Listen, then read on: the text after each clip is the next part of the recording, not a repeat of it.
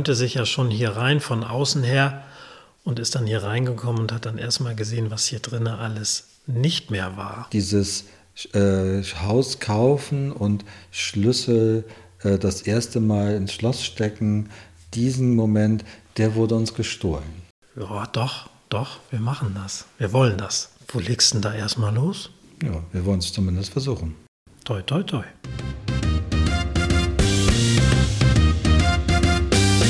Du hörst den Gutshausport. Geschichten aus denkmalgeschützten Gebäuden in Deutschland. Menschen und ihre Häuser. Zwischen Ideal und Wirklichkeit. Eine Podcast-Serie von Ralf und Tobias.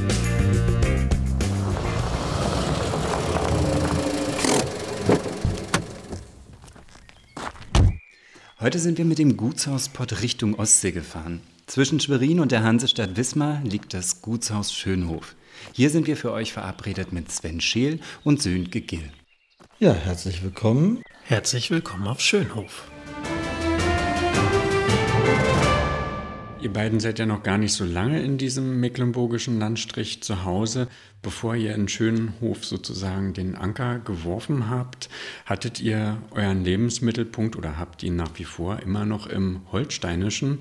Könnt ihr euer beider Lebenswege kurz nachzeichnen und erzählen, wo ihr ursprünglich herkommt?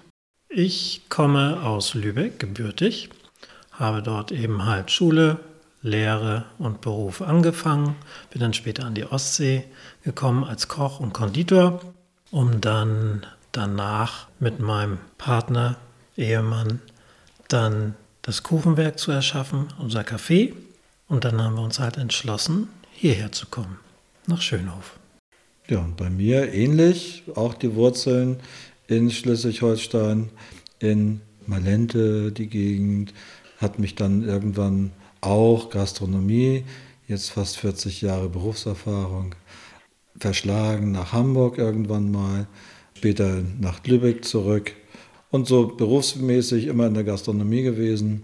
Mein Mann vor äh, jetzt zwölf Jahren kennengelernt und so haben wir dann irgendwann den gemeinsamen Weg durch die Gastronomie gefunden mit der Eröffnung des Cafés. Ja, dann irgendwann auf die Idee gekommen, wie soll es später weitergehen und wie soll die Rente weitergehen und was haben wir so für Träume. Und dann kam irgendwann auch das äh, grobe Wort mit den Herrenhäusern dazu. Und jetzt seid ihr immer noch ansässig eigentlich in Bad Oldesloe. Wir wohnen in der Nähe von Bad Oldesloe in einem Nachbarort. Rheinfeld heißt er. Ja, und wir sind da noch nicht, dass wir sagen, wir können hier schon herziehen, weil der Hauptangelpunkt ist tatsächlich noch immer rundrum um Oldesloe und Rheinfeld. Ähm, zumal hier auch das Abwasser noch gar nicht so weit ist, als dass man hier irgendwie einziehen könnte. Das ist noch nicht möglich. Also ihr müsst jetzt auch immer wieder noch pendeln und fahrt jetzt hin und her. Wir sind die Pendler, ja. Es gibt einige Stimmen, die sich wundern, dass wir noch nicht hier übernachtet haben. Ähm, sehr entgeistert teilweise. Wobei wir selber, ja, auch wir haben noch Katzen zu Hause, da kommt vieles zusammen. Aber es hat uns auch noch nicht wirklich gedrängt dazu, ähm, das Haus da wirklich drin zu übernachten, weil auch kein Wasser da ist, kein gar nichts es ist noch nicht wirklich erschlossen. Und es gibt viel zu viele andere Mitbewohner, die wir noch gar nicht kennengelernt haben. Nehmt uns doch mal ganz kurz mit, wie ihr hier zu diesem Haus überhaupt gekommen seid. Das ist letztes Jahr im März passiert. Wir hatten eine Tour im Urlaub geplant, um uns viele Gutshäuser anzuschauen.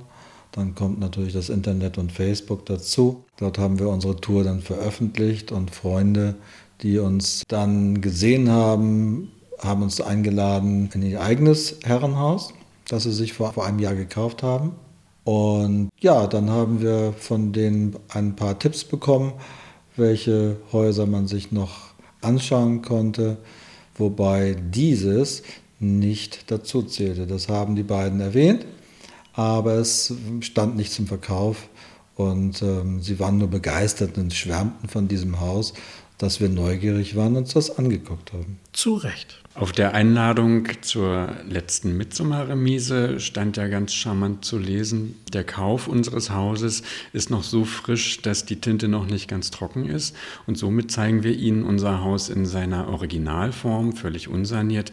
Dadurch haben Sie die seltene Gelegenheit zu sehen, wie auch andere Häuser einmal ausgesehen haben und sich in den Jahren entwickelten. Die Erinnerungen, die sind also noch ganz frisch, ziemlich ungetrübt. Welchen Eindruck machte das Haus, bevor ihr das erste Mal davor standet? Mein erstes Gefühl, wie ich es gesehen habe, war zugewachsen und verschlafen. Und mein Eindruck war der Vergleich, äh, wie ein Hund, der an der Straße ausgesetzt wird und alleine ist ähm, und wartet, nur darauf wartet, endlich wieder abgeholt zu werden. Es war traurig, es war verwachsen, es sind Spinnweben überall innen und außen. Es sah sehr traurig aus, aber sehr groß und sehr präsent. Frei nach dem Motto, wenn man wollte und man könnte, dann würde sein. Genau. Könnt ihr das Haus mal für die Zuhörerinnen und Zuhörer beschreiben, die es jetzt nicht sehen können oder vor Augen haben? Das Haus ist neu klassizistisch erbaut. Ähm, das Fundament von 1750, der jetzige momentane ja, Aufsatz auf das Fundament ist von 1860. Es handelt sich also um einen Putzbau, an dem zum Glück auch noch Stuckarbeiten im äußeren Bereich erhalten sind. Wir haben ein recht niedriges Dach, schiefer gedeckt, jetzt auch ohne Löcher inzwischen. Und ähm, zusätzlich gibt es noch einen Anbau direkt an der Seite, der von 1910 ist. Ist aber leicht angeglichen an die äh, Form des Altbaus. Zusätzlich gibt es dazu dann eben halt noch einen großen Garten, der da äh, parkähnlich halt doch angelegt ist. Also ein sehr klassizistisches äh, Gebäude. Es ist sehr lang, es ist 50 Meter lang damit man mal eine kleine Vorstellung hat. Das Dach oben haben wir eine Höhe von 13 Metern. Dann haben wir insgesamt 85 Fenster gezählt, 42 Räume, zwei Etagen, ein sehr flaches Dach mit Schiefer gedeckt. Der Schiefer kommt aus England, kam um 1880, ist er als Ballast, wurde der zurückverschifft und hier dann verbaut in vielen Häusern in der Gegend im norddeutschen Raum. Das Haus selber sehr geradlinig, der Park recht groß mit 17.500 Quadratmetern und sehr altem Baumbestand, alte Blutbuche, viele alte Eichen und auch Linden. Ähm, was gibt es noch zu dem Haus zu sagen? Angebaute Veranda verglast, nach hinten zum Garten raus Vorne war früher mal ein Überbau mit sechs Säulen. Die Säulen gibt es noch. Es gibt also die Möglichkeit, das wieder aufzubauen. Werden wir vielleicht nicht schaffen, aber die Möglichkeit besteht. Ja, wir wollen es zumindest versuchen. Toi, toi, toi. Man ist hier relativ überrascht, wie viele alte Substanz hier noch erhalten hat oder sich noch erhalten hat. Wir sitzen jetzt hier in so einem holzgetäfelten Kabinett und das ist jetzt auch nicht das einzige Kabinett, was sich jetzt noch so über die einzelnen Jahre noch erhalten hat. Hier gibt es mehrere davon und eins ist ganz besonders hier in der Ecke. Von dieser Holzvertäfelung wissen wir noch gar nicht so viel. Ähm, nur dass es dann doch aus dem 18. Jahrhundert ist. Der erste Architekt, mit dem wir hier das Haus besucht haben und uns angeschaut haben, der kam rein und meinte, dass das Haus wäre aus dem 19. Jahrhundert. Als er in diese beiden Räume hier, in denen wir jetzt sitzen, reinkam, kam auf einmal das 18. Jahrhundert. Der letzte Raum hinten ist eher dunkel vertefelt, äh, mit marmorierter Bemalung, also des Holzes. Wir vermuten, es gab dort noch eine Zwischenwand sowie eine Tapetentür. Die Zwischenwand ist so nicht mehr existent, aber es gibt ja die, die Anschauungsbeispiele, um das nachzubauen. Wäre schön, wenn wir das schaffen würden. Und die Tapetentür wird sich mit Sicherheit hier im Hause noch anfinden, weil die Maße ungewöhnlich sind und man mit Maßband ja letzten Endes nur durchlaufen muss. Viele der Türen in diesen holzvertäfelten Räumen sind leider nicht mehr existent. Der auch die dunkle Holzvertäfelung hat, der ist allerdings auch sehr ja, zerstört worden. Da ist einfach auch in der Wendezeit eine halbe Wand rausgesägt worden, weil das der ehemalige äh, Vorführraum fürs Kino war. Für den Projektor. Für den Projektor. Jetzt gehen wir noch mal ganz kurz zurück zu dem Moment, wo ihr vor dem Haus standet, ihr das verwachsene Haus gesehen habt. Es gab ja dann auch diesen Tag, wo ihr Kontakt zu den Vorbesitzern aufgenommen habt und auch in das Haus reingekommen seid. Ja, man hätte sich gewünscht, durch die Vordertür zu gehen. Das war aber gar nicht möglich, da die sich verkantet hatte und von innen nochmal mit einem Riegel gesichert wurde. Also das haben wir das Haus hinten durch die Veranda erstmal betreten, die natürlich vollgestellt mit Müll und Möbeln war. Man hier und da eben halt tote Vögel gesehen hat. Und als man dann hier reinkam, es schlug einem praktisch die Größe. Also man träumte sich ja schon hier rein von außen her und ist dann hier reingekommen und hat dann erstmal gesehen, was hier drinnen alles nicht mehr war, wo man dann dachte von wegen, oh mein Gott. Ähm, haben uns dann aber schnell wieder gefasst, das Haus so ein bisschen erkundet und dann festgestellt, ja doch, doch, wir machen das, wir wollen das. Wir sind oftmals hier nach der Besichtigung raus, völlig geknickt äh, von der Größe erschlagen und von den ganzen äh, Schäden, die in dem Haus waren und sind, auch ja etwas ähm, die Stimmung gedämpft. Wobei wir dann immer wieder die Chancen gesehen haben und Mensch, wir packen das. Ja, es waren so die Momente, wo man dann dachte, von wegen, da können wir das draus machen, dort kommt das hin, da entsteht später mal ein Kaffeebereich. Dort wird später mal dann bei Schlechtwetter die Leute sitzen können. Hier und da können wir vielleicht eine Wohnung einrichten für uns selber dann später mal. Und dann eben halt, was kann man als Ferienwohnung nehmen, was kann man als Ferienzimmer benutzen, wie sieht der Park aus, wenn wir da mal einmal mit der Kettensäge durch sind und dann erstmal alles das, was da nicht hingehört, entfernt haben. Das sind dann eben so diese Traumvorstellungen und das Absprechen, was denkst du darüber? Ich stelle mir vor, das und das in dem Moment. Also gar nicht mal die Arbeit, sondern das, der, der Weg dahin, wie kann das dann werden? Und dann ist auch gleich mit dabei gewesen, in welchen Schritten machen wir das überhaupt? Wo fangen wir überhaupt dann an? Es ist ja nicht gerade mal so, dass man 120 Quadratmeter hat, sondern dann doch 1700 Quadratmeter Wohnfläche. Wo legst du denn da erstmal los? Die äh, Vorbesitzer haben wir übrigens gar nicht kennengelernt. Wir haben nach der ersten Besichtigung, nachdem wir neugierig waren und das Haus einmal neugierig uns angeschaut haben, über den Zaun geguckt hatten, äh, hatten wir Kontakt mit den äh, Besitzern aufnehmen wollen. Und Kontakt bekamen wir dann äh, über die Nachbarschaft, die den ähm, Briefkasten leeren und somit die Besitzerin war nämlich dann gerade frisch verstorben. Ja, hat so sein sollen, ne? Die Besitzerin hatte nicht verkaufen wollen und hatte viele Interessenten abgelehnt. Und ähm, als wir anfragten, war sie gerade frisch verstorben und der Sohn äh, sagte sofort, ich will sofort verkaufen. Ob wir Interesse hätten daran und das Interesse war natürlich sehr groß. Und dann seid ihr aber mit ihm zusammen hier ins Haus gekommen. Nein, mit den, der, der, der Engländer, der Besitzer, der Erbe war nie hier. Der war vor 20 Jahren, der vor 15 Jahren wohl mal hier, aber sonst nie. Der hat seine Mutter einmal hier besucht und sie als verrückt erklärt und ist wieder gegangen mit den Worten, dieses Haus wird mich nie Das mit dem verrückt erklärt haben wir aber auch schon von anderer Stelle für uns gehört. Aber das muss ja nichts ja. Schlimmes sein. Wann und wie kam es denn dann wirklich zu der Entscheidung, dass ihr aus dem Haus was machen könnt? Das hat lange gedauert. Ja. Wir sind, wir sind lange umeinander rum und lange um das Haus herum. Wir hatten viele Fachleute für die einzelnen Gewerke dabei. Wir waren sehr kritisch und besonders durch die Größe muss das auch alles stimmen und passen. Und wir wussten auch, dass das nicht gemacht ist in drei Jahren und dann können wir hier ja schon alles laufen lassen, so wie wir uns das vorstellen. Also es hat schon mehrere Wochen gedauert. Mal hat Sönke gesagt, nee, ich weiß nicht, ich bin mir unsicher. Dann kam mir Zweifel.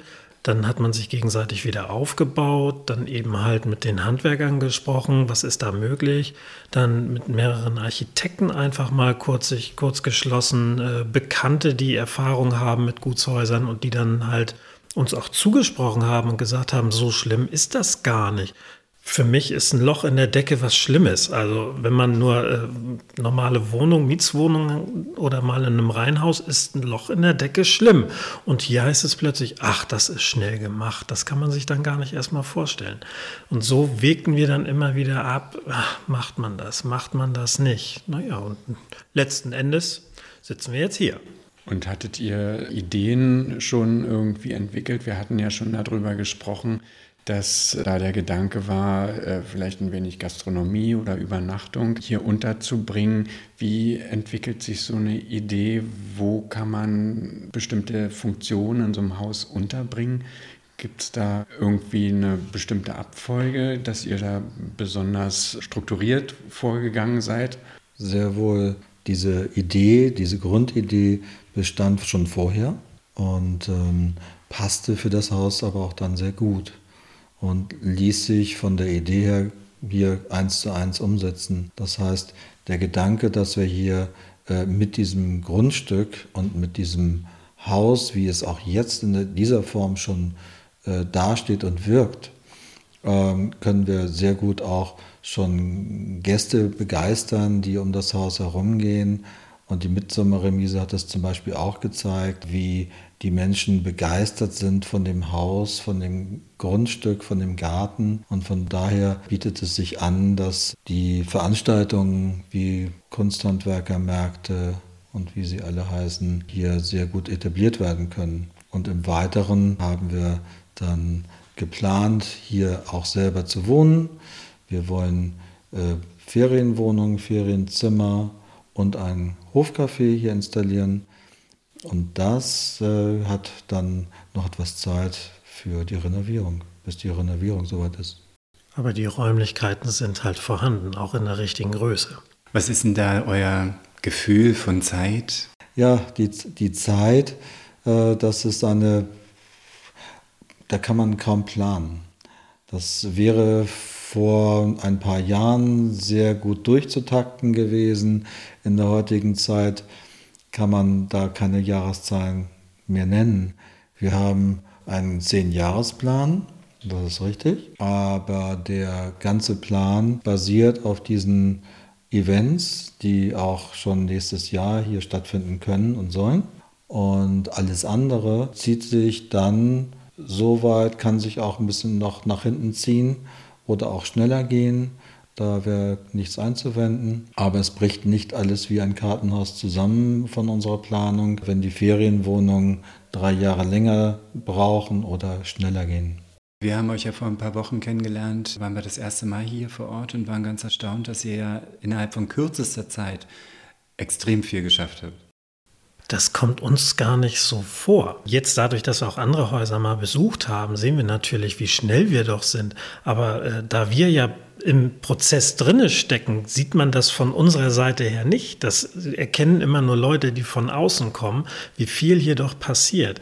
Ich denke mir oftmals, und ich sage das Sönke dann auch, also irgendwie haben wir heute wieder nichts geschafft, obwohl ganz viel gemacht wurde. Aber vom Gefühl her, man hätte noch, also diese 24 Stunden am Tag, das reicht irgendwie, ja, gefühlt nicht.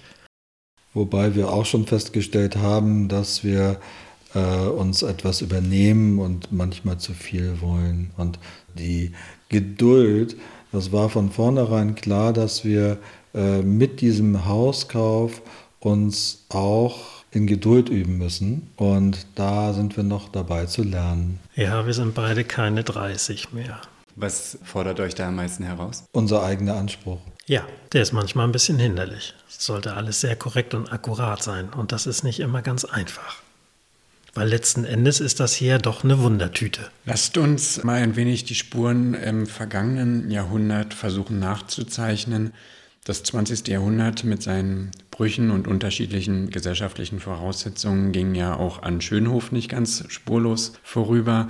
Die Familie Langenbeck war vermutlich verantwortlich auch für den Baukörper, den wir heute vor uns haben. Die Familie war seit 1850 hier vor Ort.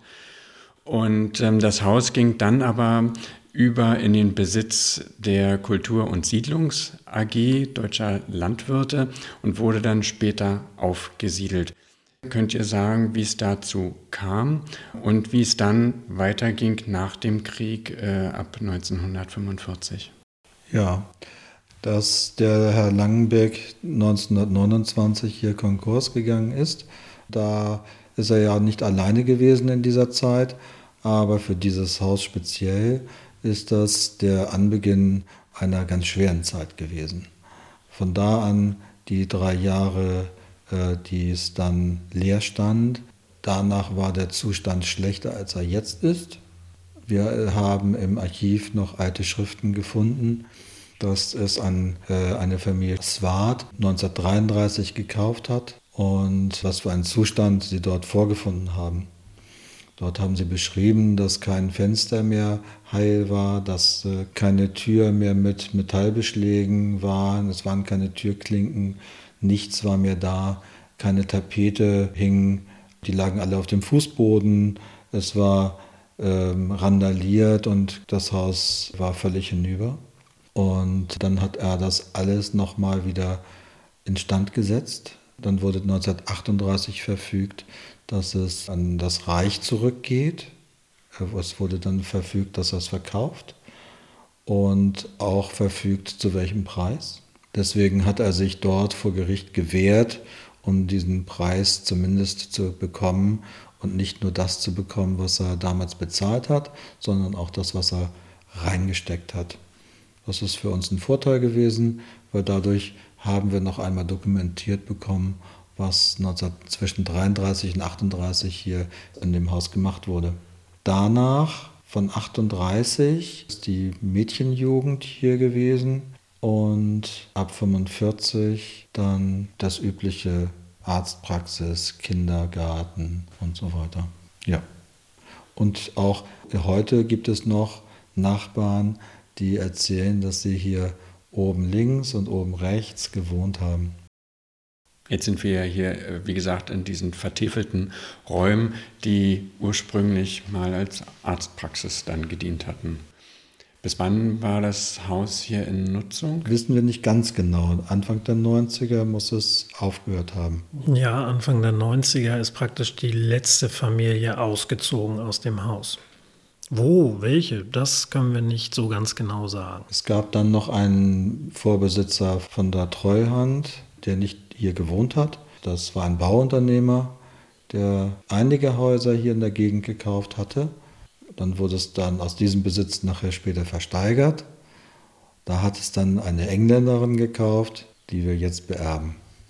Na, nicht wir beerben, sondern die wir ablösen. Welche Rolle spielt das Haus im Bewusstsein der Bevölkerung heute hier vor Ort? Für die Bevölkerung hier im Ort ist es natürlich eine, eine Erinnerung an ihre Jugend teilweise, weil hier war auch der Kindergarten drin. Viele der Dorfbewohner sind hier in diesen Kindergarten gegangen und dann später auch in den Jugendtreff, der hier auch drin installiert war, sowie eben halt das Kino, ganz viele Feste im Garten, dann später die, die Dorffeste, die hier stattgefunden haben. Also ist das Haus für sie ein Stück ihrer eigenen Geschichte jeweils, weil fast das ganze Dorf hat hierzu eine Geschichte zu erzählen. Was auch immer sehr interessant ist, wenn man dann ins Plaudern kommt am Gartenzaun. Das, ist, das Haus ist auch für das Dorf Orts, äh, Dorfmittelpunkt, ganz klar, durch die ganzen Erinnerungen. Ähm, es gibt natürlich auch Nachbarn, die zugezogen sind und zu dem Haus keinen Bezug haben, aber immer noch ein sehr großer Teil auch der Nachbarschaft von anderen Orten, von Nachbardörfern, äh, die hierher kommen, auch schon hochbetagt sind und hier reinkommen und sagen, die Wand stand damals noch nicht und so war das damals und sich erinnern, wie es sogar kurz nach dem Krieg noch war. Was waren die ersten wesentlichen Entscheidungen hier im Haus? Ihr zwei, ihr seid ja keine Architekten oder Planer. Wie geht man an so ein Projekt heran, wenn man wahrscheinlich auch viele Überraschungen erleben kann oder vermutet? Wenn man in Besitz eines solchen Hauses ist, was ist das Erste, was man tut? Geht man da mit dem Besen als erstes durch oder guckt man sich die Löcher im Dach an oder was, was macht man als erstes? Also man könnte sagen, wir stellen erstmal ein paar Blumen auf, dann sieht es netter aus. Dem war aber nicht so. Das Dach. das Dach muss dicht, ansonsten können wir hier weiter gar nichts machen. Da sind wir also ganz, äh, ganz, äh, ja, fachmännisch will ich gar nicht sagen, aber logisch dran gegangen. Wir fangen oben an. Danach werden dann eben die Stellen, die vakant sind, gesichert und erst dann fegen wir einmal durch. Und ganz so unbeleckt äh, im Planungsbereich sind wir dann doch nicht, ähm, auch wenn es nicht als Architekt, aber etwas taktisch vorgehen und wie man etwas plant, äh, das war schon da. Äh, wir haben äh, hier erstmal viele Handwerker auch durchgehen lassen und sind, haben uns beraten lassen von vielen Handwerkern und mehrere Architekten. Auch äh, viele, die sich mit Gutshäusern auskennen, äh, haben wir als Ratgeber uns noch an die Seite geholt und haben lange mit uns gerungen, das Zuhause überhaupt zu kaufen. Die grundsätzliche Lage zwischen Schwerin, Wismar zur Ostsee diese zentrale Lage war auch ein sehr wichtiger Faktor für uns. Und dann die Preisfrage, äh, Businessplan und so weiter. Auch wenn man nie weiß, äh, wie teuer es heute wird oder morgen wird, was man heute kauft. Die Preise haben sich ja inzwischen wieder beruhigt, aber man weiß es ja bis heute nicht, wo die Reise da hingeht und wo auch die Handwerker, die Verfügbarkeit, was da alles noch passiert. Hattet ihr Vorkenntnisse vielleicht in Bad Oldesloe oder in der Zeit davor? Wir könnten die Planung und die Erfahrung äh, aus der Selbstständigkeit mit herannehmen, aber das handwerkliche Geschick würde ich nicht, äh, ja, man kann als, als äh, Hauseigentümer natürlich mit einem Spaten umgehen, man kann mit einer Bohrmaschine umgehen, man kann vieles machen, aber man ist ja natürlich kein gelernter Handwerker. Welche Herausforderungen gab es denn bezogen auf das Haus und seine Instandsetzung? Oder gibt es? Es gab als erstes die Herausforderung, das Dach zu schließen. Dann gibt es äh, viele Schäden im Holz, durch die, die ganzen Wasserschäden zu beseitigen. Das sind so die zwei großen Baustellen, die es hier gibt. Dann des Weiteren natürlich das Abwasser, dementsprechend dann auch das Frischwasser als Zuwasser, das als nächstes in Angriff genommen wird. Und dann Informationen einholen über unsere Fenster, weil die, da ist ja nicht eins wirklich richtig noch dicht. Also die sind zwar überwiegend noch funktionsfähig, aber dennoch natürlich desolat, 45 Jahre lang nichts dran gemacht. Teilweise fehlt eine Scheibe, teilweise ist gar kein Fenster mehr da, dafür aber schöne USB-Platten. Und äh, da sind wir dann auch schon wieder in Gesprächen. Wo fangen wir an? Was ist das Dringlichste in dem Moment? Und alles Weitere, denke ich, kommt erst dann danach. Und jeder einzelne äh, Schritt ist in diesem Haus auch gleich wieder eine riesen Herausforderung, allein durch die Größe.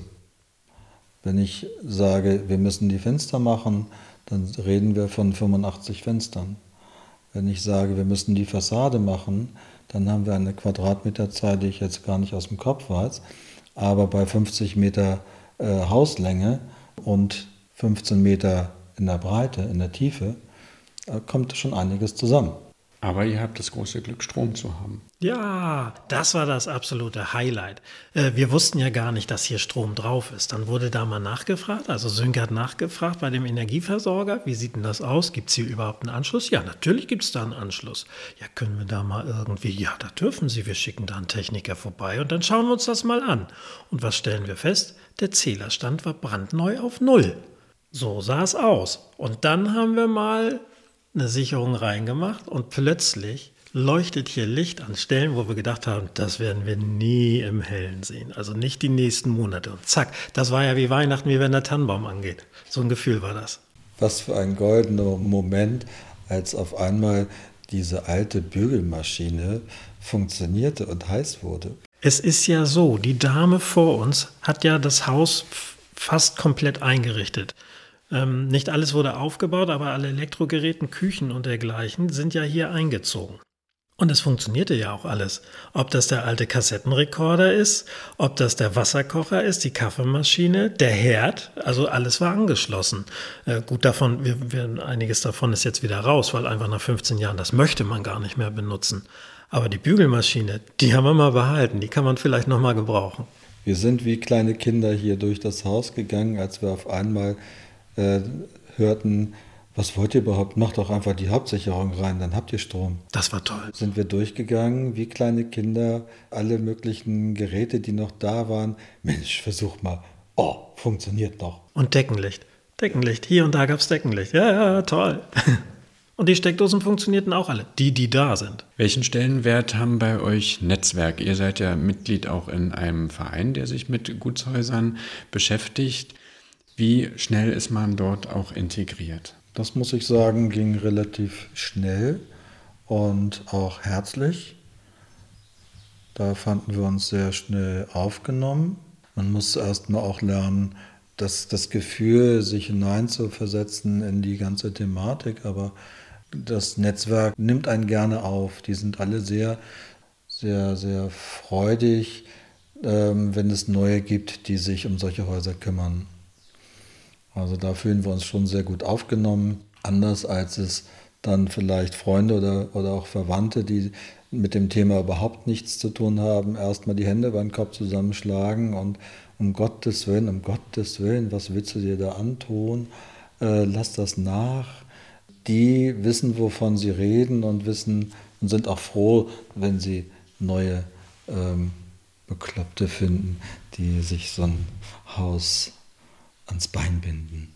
Was mich immer persönlich auch interessiert, ist so der Moment, wenn du den, den Schlüssel in die Hand nimmst und weißt, oh Gott, jetzt geht es keinen Weg mehr zurück. Was waren hier die besonderen Ereignisse, die Entdeckung, alles, was ihr so gemacht habt? Der Strom war ein Highlight? Ja. Was gab es noch? Also um diesen, golden, um diesen goldenen Moment fühlen wir uns tatsächlich etwas betrogen. Ähm, dieses äh, Haus kaufen und Schlüssel das erste Mal ins Schloss stecken, diesen Moment, der wurde uns gestohlen.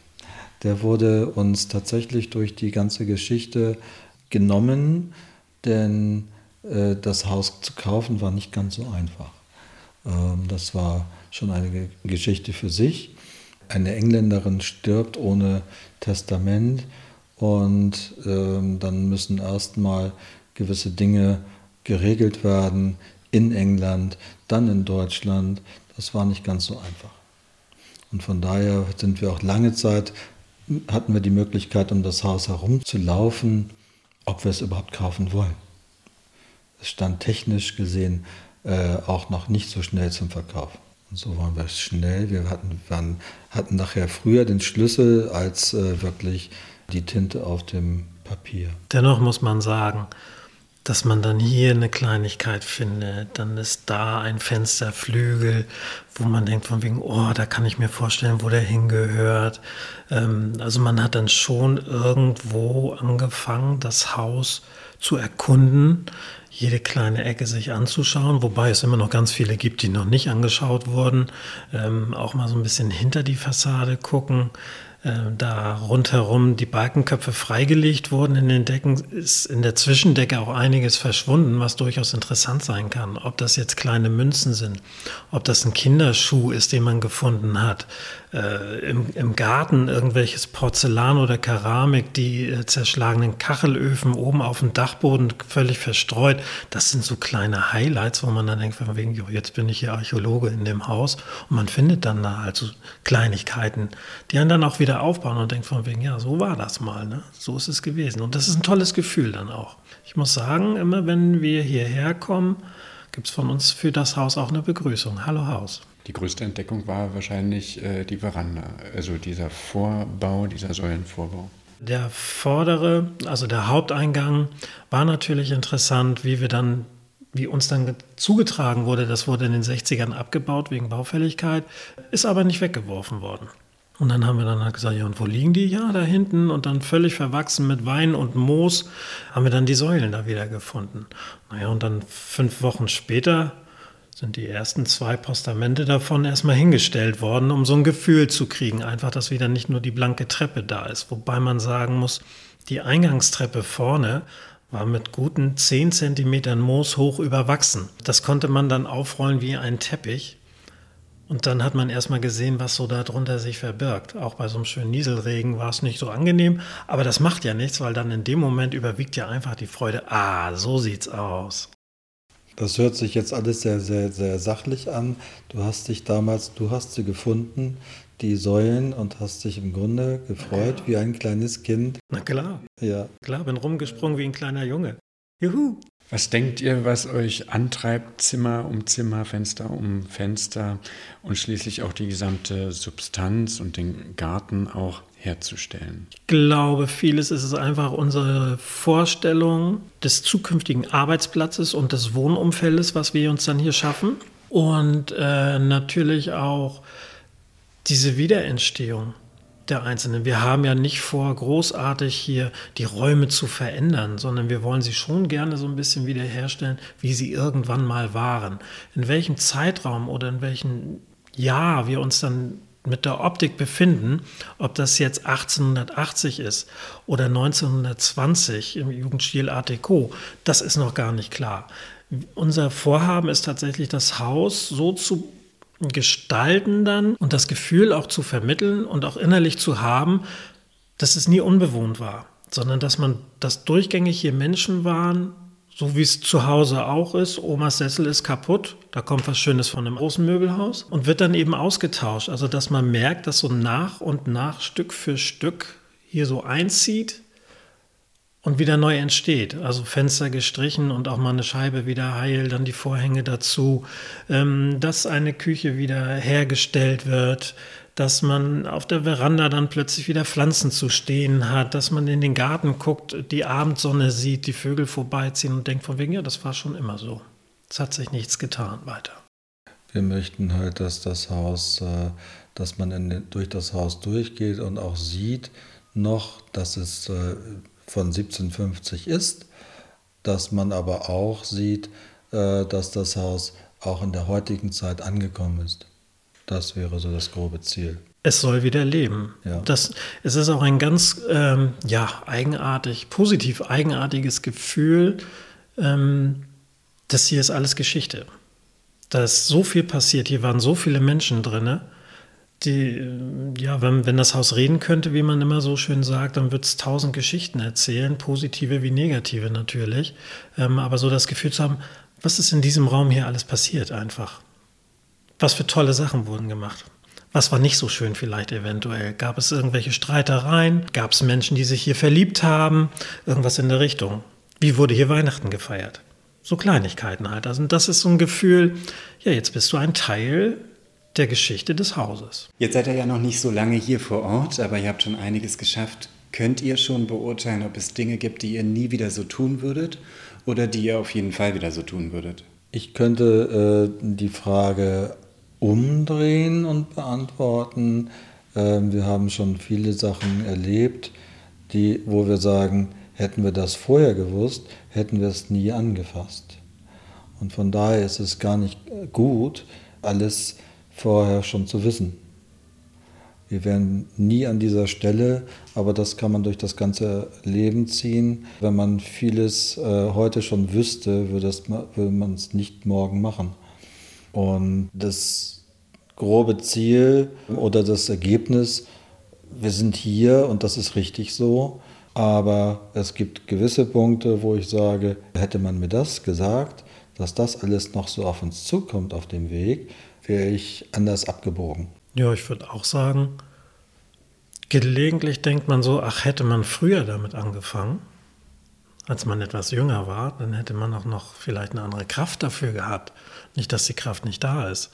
Ähm, aber hätte man früher angefangen, wären ganz viele Erfahrungen, die wir jetzt brauchen, gar nicht entstanden. Ja, und alles hat so seine Zeit im Leben. Richtig. Ich denke, was anders machen, höchstwahrscheinlich nicht. Weil dann wären wir vielleicht auch gar nicht hier. Wir hätten zum Beispiel die ganze Erfahrung äh, nicht gehabt, um äh, die Umsetzung, das, was wir mit dem Haus, das Haus soll sich ja auch selber und uns tragen und auch Geld verdienen. Das darf man ja auch nicht vergessen, die ganze Träumerei. Ähm, wir sind ja nicht so gestrickt, dass wir im Lotto gewonnen haben oder so groß geerbt haben, dass wir das sofort alles äh, finanzieren können. Äh, das Haus soll in die Gemeinde, soll wieder äh, offen werden für die Menschen und ähm, auch Geld einbringen. Und ähm, dazu brauchten wir damals oder heute die Erfahrungen, die wir auch in Bad Oldesloe gesammelt haben, die brauchten wir ganz dringend. Welchen Umgang habt ihr mit potenziellen Auflagen gefunden? Also man spricht da von Brandschutz vielleicht oder von Denkmalschutz. Gibt es da oder gab es da Momente, in denen man die eigene Anspruchshaltung nur schwierig mit der Anspruchshaltung der öffentlichen Hand äh, übereinbringen konnte oder kann?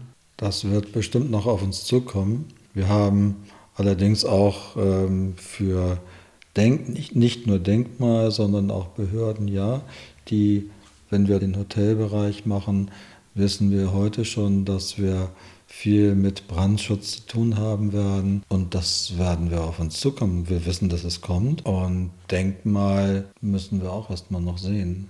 Die Damen und Herren sind im Moment noch alle sehr wohlwollend und ich glaube, wir, ver, wir verfolgen aber das gleiche Ziel. Und wir wollen das Haus ja auch beleben, wie es ist. Wir wollen das Haus selber auch erspüren und das Haus ja nicht äh, mit irgendetwas Fremden überdecken und übertünchen, sondern wir wollen das Haus ja auch selber wieder nach vorne ins Leben bringen und erfahren und die, die Geschichte dieses Hauses wieder nach vorne bringen. Viele Dinge, die unsere nächste Frage beinhaltet, habt ihr ja schon beantwortet. Es ist der Wasserzulauf geplant, die Fenster und und und. Was ist jetzt aktuell euer Vorhaben, was der nächste Step ist? Ja, jetzt sind erstmal alle in Urlaub ähm, und wir kommen gerade nicht weiter. Jetzt müssten wir äh, tatsächlich als erstes äh, viel buddeln oder buddeln lassen, da sind wir noch nicht ganz einig, um das Abwassersystem ins Haus zu bekommen, um dann im zweiten Schritt Zuwasser zu bekommen. Und dann sind die nächsten Schritte Bäder, also WCs, öffentliche, damit wir auch Gäste aufs WC lassen können. Und unser erstes privates Refugium ähm, auch langsam uns zu erarbeiten. Ja, dass man nicht mehr pendeln muss, dass man mal zwei Tage am Stück hier arbeiten kann. Und zusätzlich dann natürlich weitere Erforschung des Hauses. Wo erwarten uns noch irgendwelche Probleme eventuell? Ähm, dann weiteres äh, Fragen, was wäre jetzt der nächste Schritt, dann wieder etwas weiter zu tun, wenn wir damit jetzt schon in Planung sind mit dem Abwasser, vorbeugend eben halt dann T-Stücke zu setzen für, für die Ferienwohnung und dann sich zu überlegen, welche Räume als nächstes dann wichtig sind für unser Vorhaben, also Step by Step. Wir haben in der Planung für dieses Jahr August, September äh, zehn Fenster, die repariert werden sollen. Wir sind sehr froh, dass wir diese Fenster reparieren dürfen und nicht erneuern müssen. Die Forderung ist an uns vorübergegangen. Und Daher fangen wir jetzt erstmal an. Wir haben uns äh, die wichtigsten mit dem Handwerker rausgesucht. Die Handwerker sind ja alle ausgebucht und ähm, deswegen müssen wir bis September warten. Was gibt es denn bei euch in Zukunft zu erleben, wenn unsere Zuhörer und Zuhörerinnen auf die Idee kommen, auf euch mal zuzukommen? Ja, erstmal der Außenbereich. Wir kümmern uns dann noch weiterhin in, in, in der Stagnation des Inneren um das Äußere. Der ganze Vorplatz ist noch zu machen. Es befindet sich vorm Haus ein Rondel, was nicht mehr zu sehen ist, mit einer Kiesauffahrt, die nur teilweise freigelegt ist. Das wird noch ein Abenteuer werden, wo das überhaupt alles hingeht, die Wege. Dann äh, die Gartenerschließung hinten zum Herbst hin wird dann weiterhin abgeholzt. Da gibt es ganz viele Haselnusssträucher, die da nicht hingehören, wo sie jetzt sind. Auch Holunder und ähm, Weißdorn, der recht lästig ist, der nicht mehr sein muss. Ähm, und ansonsten natürlich das Aufräumen hier im Hause ist weiter. Wir haben ja jetzt erstmal entrümpelt, alles das, was nicht mehr gebraucht wird, im Hause zu entfernen und dann die Räume mal so zu sehen, wie sie eigentlich sind. Ähm, und da werden wir dann erstmal dran weitermachen. Plant ihr Führungen? Ähm, am Tag des offenen Denkmals, äh, was wir dann planen mitzumachen, werden wir auf jeden Fall wieder eine Führung machen. Durch die Mitsommerremise und durch das Sommerfest, was vom Verein war, ja, hat man seinen Spaß dran gefunden. Es ist natürlich auch schön, über das Haus zu erzählen. Das auf jeden Fall. Also es wird kein verschlossener Ort, sondern man kann auf euch zukommen. Man kann auf uns zukommen. Auch für Späteres hatten wir eigentlich schon vor, dass das für die Öffentlichkeit, soweit äh, wir das zulassen können, ähm, die Leute hierher kommen können, um zu schauen. Und wir haben für nächstes Jahr bereits fünf Termine geplant, wo Veranstaltungen in diesem Haus stattfinden werden, in dem Haus und um das Haus herum. Und dann kann man das Haus auch sehen. Denn es ist ja schon so, dass es immer zwei Parteien gibt. Einmal die eine Partei, die dann sagt von wegen, ach, das stelle ich mir aber toll vor, wenn es mal fertig ist. Und dann die andere Partei, die sagt von wegen, da drüben, das Geld, nee, also das, das bricht ja sowieso zusammen. Und das ist beides mal interessant für die Leute. Und deswegen denke ich, werden die auch kommen. Was bedeutet es für euch, ein Denkmal dieser Art zu begleiten? Ja, es ist eine Herausforderung, sich da einzufühlen in das Ganze, noch tiefer in die Materie zu gehen. Das, was wir jetzt so erzählen, das haben wir uns natürlich auch belesen und durch Erzählungen von Dorfbewohnern äh, aus dem Umfeld halt, ähm, das haben wir uns ja angeeignet. Jetzt aber selber die Geschichte nochmal weiter zu vertiefen, das ist das Interessante. Und natürlich ein Stück davon zu sein. Was uns beide schon immer begeistert hat, sind Dinge mit Geschichte. Ob es äh, ein Besteckteil ist oder ähm, irgendetwas Kleines, jetzt etwas Großes. Ja. Viel Geschichte. Die Frage, warum, woher, wieso. Und was mich noch brennend interessiert, ich würde gerne mal Mäuschen spielen und in der Geschichte zurückwandern, um 1900 oder noch weiter, wo noch hier wirklich äh, das Gutshaus als Gutshaus gelebt wurde und hier Partys stattfanden und hier Familien gelebt haben und wer hat hier gelebt, wer ist hier geboren und so weiter. Gibt es da einen Kontakt zu der ursprünglichen Familie? Da könnten wir natürlich noch einmal nachforschen, was die Familie Swart angeht. Das wäre noch mal eine Möglichkeit, dass man da vielleicht noch mal geschichtlich nachforscht, ob es da noch irgendwelche Nachkömmlinge gibt, die vielleicht auch noch was zu erzählen haben. Das muss man mal machen. Habt ihr denn einen Lieblingsplatz hier im Haus schon für euch entdeckt? Die Veranda ist unser Lieblingsplatz. Ja, das kann ich bestätigen.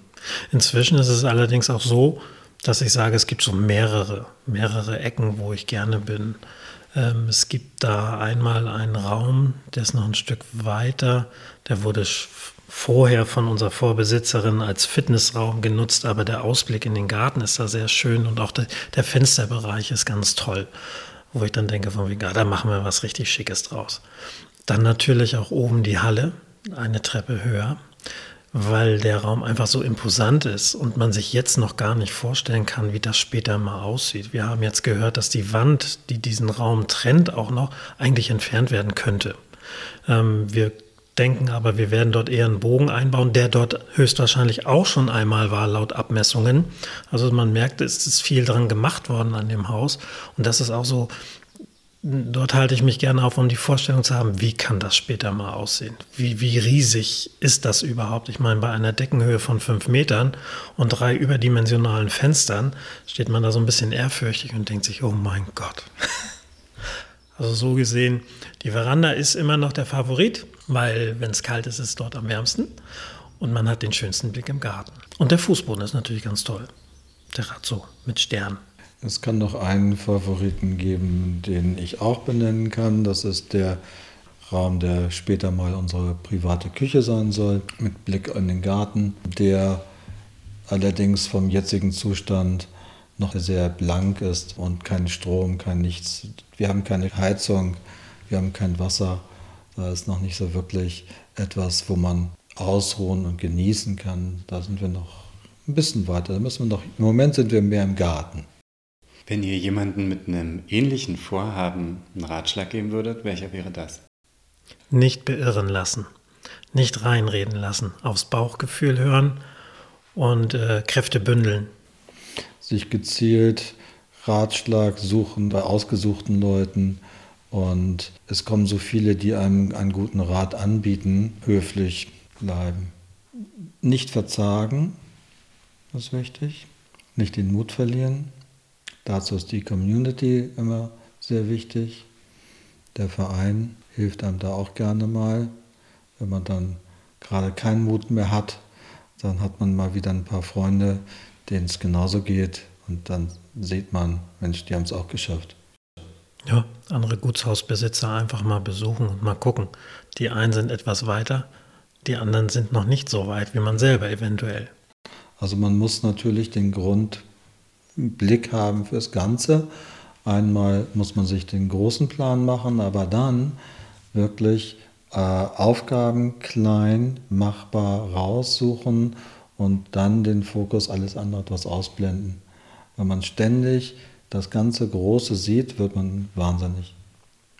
Man muss sich dann schon wirklich äh, vornehmen, kleine Schritte und alles andere so ein bisschen un auf unscharf stellen.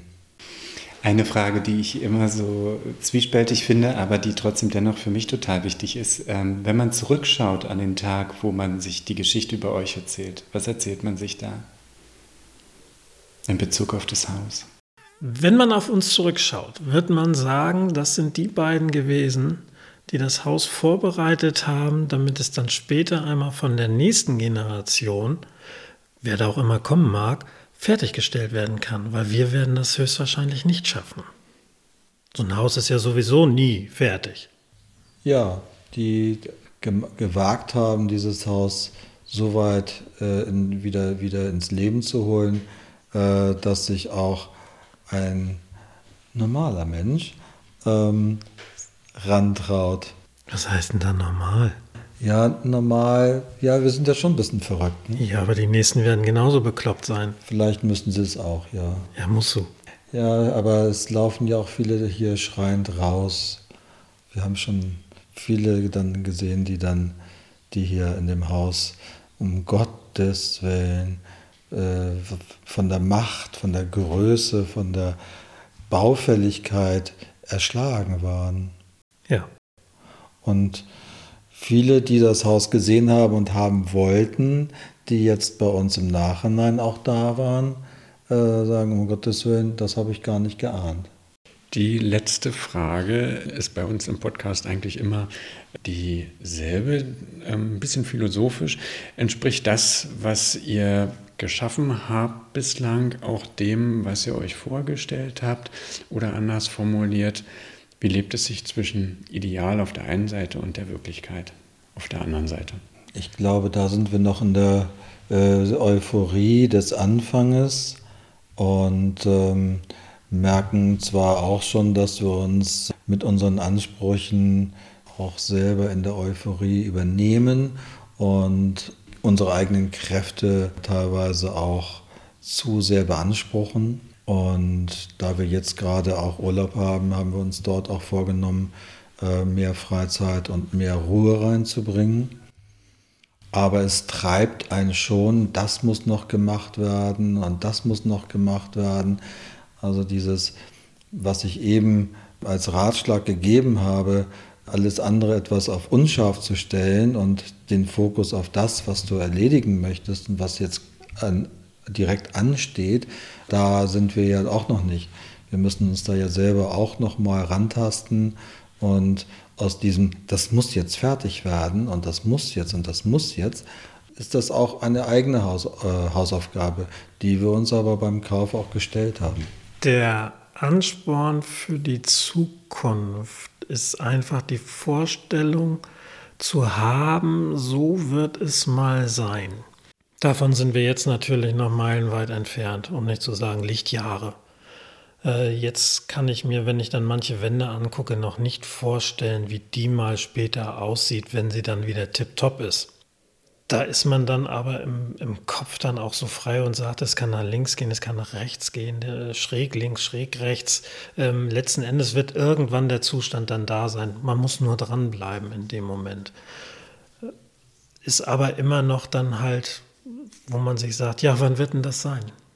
Wann wird das sein? Und das liegt gar nicht in unserer Hand dann in dem Moment, weil das kann noch von außen kommen eine Denkmalbehörde, die sagt, wir haben da was gefunden an der Wand, Baustopp. Was historisch sehr wichtig ist. Oder aber der Handwerker sagt, ich habe mir ein Bein gebrochen, ich kann da jetzt nicht weitermachen, da musst du selber mal ran, äh, was wir natürlich auch gerne machen wollen. Aber das ist so etwas, äh, der, wo, dann der, wo man dann nicht weiß, wann das vielleicht mal fertig ist, ist jetzt aber auch noch so ein bisschen egal ist. Weil im Grunde möchte ich, hört sich verrückt an, das aber auch noch so ein bisschen genießen, dass das alles ein bisschen oll und rott ist.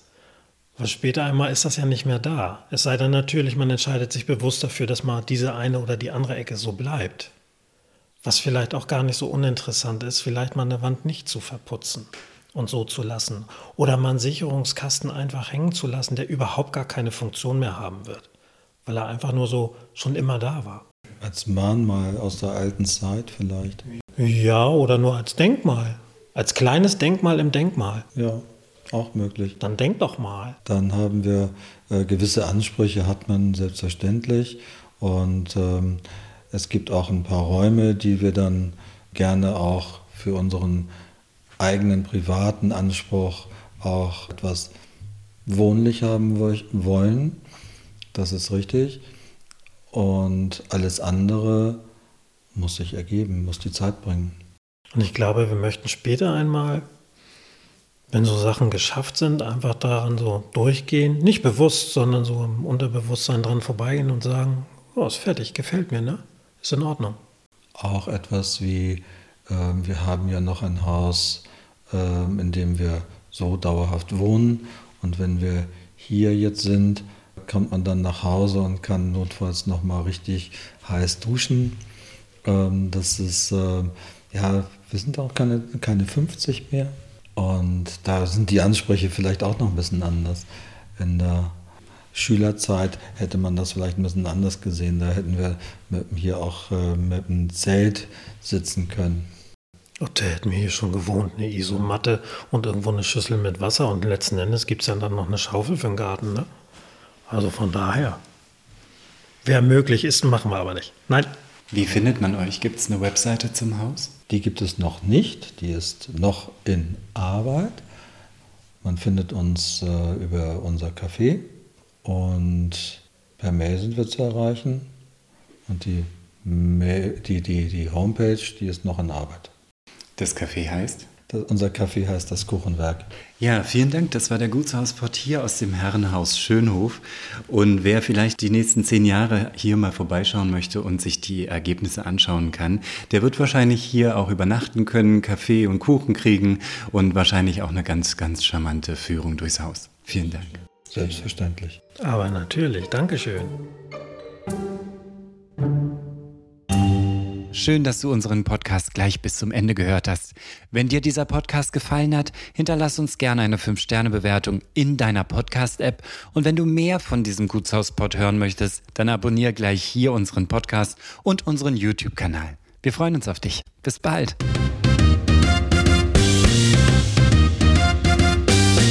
Das war der Gutshauspod. Bildmaterial zu den Folgen findest du auf www.dergutshauspod.de und natürlich auch auf Instagram.